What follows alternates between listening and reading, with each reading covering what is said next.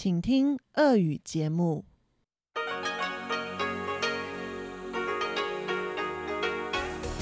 В эфире Международное радио Тайваня.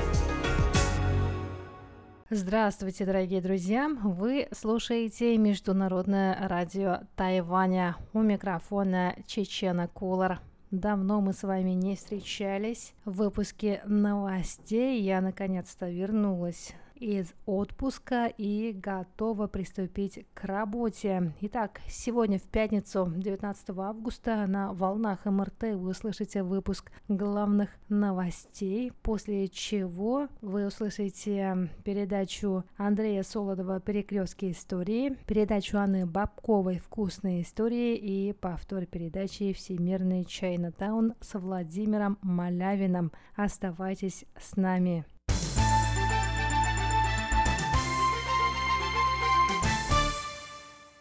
А теперь к новостям. Центральный противоэпидемический командный пункт Тайваня сообщил сегодня о 22 559 местных случаях заражения коронавирусом. Также стало известно о 260 завозных и 32 смертельных случаях. У 30 скончавшихся были хронические заболевания, 22 человека не были полностью привиты. Самому молодому было больше 40 лет, самому старшему больше 90 лет. 17 человек были старше 80 лет.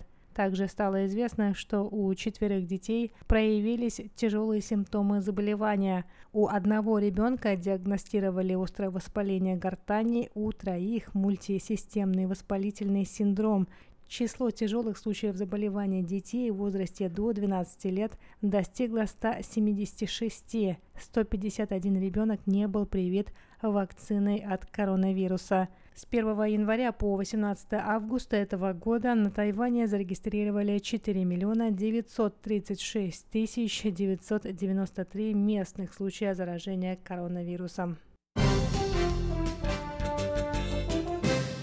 Президент Китайской республики Тайвань Цай Инвэнь приняла сегодня участие в тайваньской хакерской конференции HitCon Peace 2022 года.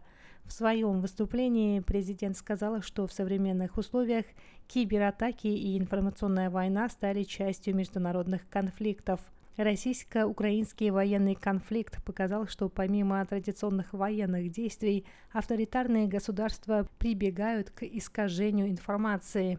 Методы гибридной и когнитивной войны используются для того, чтобы ввести людей в заблуждение.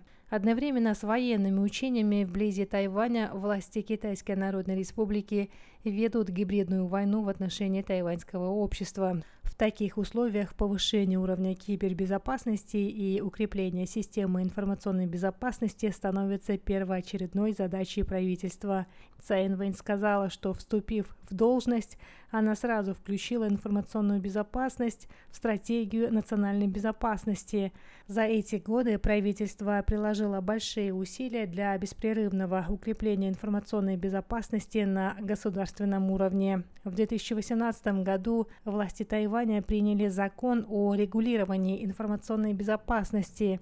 Власти на уровне законодательства потребовали от правительственных институтов и ключевых объектов инфраструктуры возглавить информационную защиту.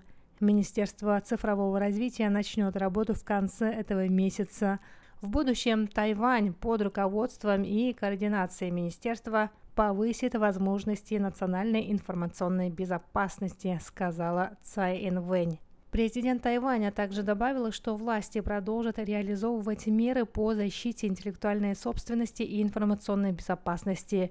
В будущем Тайвань в сотрудничестве с другими странами создаст более крепкую и безопасную цепь поставок. Кроме того, Цай выразила надежду, что тайваньское общество сможет противостоять недостоверной информации и препятствовать ее распространению. Национальное управление полиции Тайваня рассказало сегодня, 19 августа, о работе по возвращению тайваньских граждан, ставших жертвами торговли людьми в Камбодже. Полиция расследует обстоятельства пребывания в Камбодже 4679 тайваньцев. установлено, что 208 человек могут находиться в этой стране не по собственной воле. Глава управления Хуан Минджао сказал, что правительство сотрудничает с тайваньскими предпринимателями, религиозными организациями и неправительственными организациями для помощи пострадавшим в Камбодже. Кроме того, ведется совместная работа с Соединенными Штатами Америки и Таиландом. В частности, тайваньская полиция сотрудничает с Федеральным бюро расследований и Министерством внутренней безопасности США, а также с правоохранительными органами Таиланда. Хуан рассказал об установлении причастности преступных группировок к пяти случаям торговли людьми. Национальное управление полиции задержало 42 человек, в их числе члены крупнейшей на Тайване преступной группировки Джулиан Бан или Бамбуковый союз.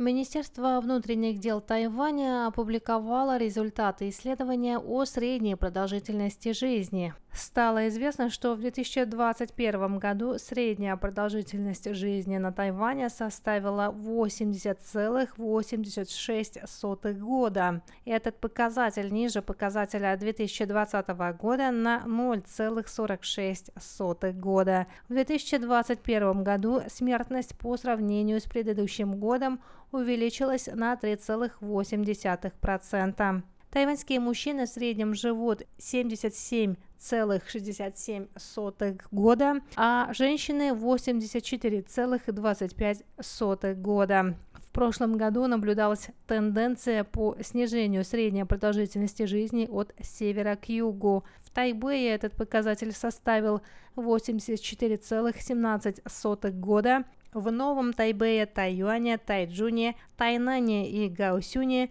средняя продолжительность жизни ниже. Среди уездов Тайваня наибольшая продолжительность жизни в уезде Синджу 81,90 года, наименьшая в уезде Тайдун 76,64 года. В ведомстве добавили, что продолжительность жизни на восточном побережье ниже, чем на западном. В уездах Тайдун и Хуалянь этот показатель ниже общетайваньского на 4,22 и 2,82 года соответственно. Дорогие друзья, это был выпуск главных новостей 19 августа. Новости пятницы подготовила Чечена Кулар. Ну что же, друзья, я на этом с вами прощаюсь. Желаю вам хороших выходных и до встречи на волнах Международного радио Тайваня. В эфире Международное радио Тайваня.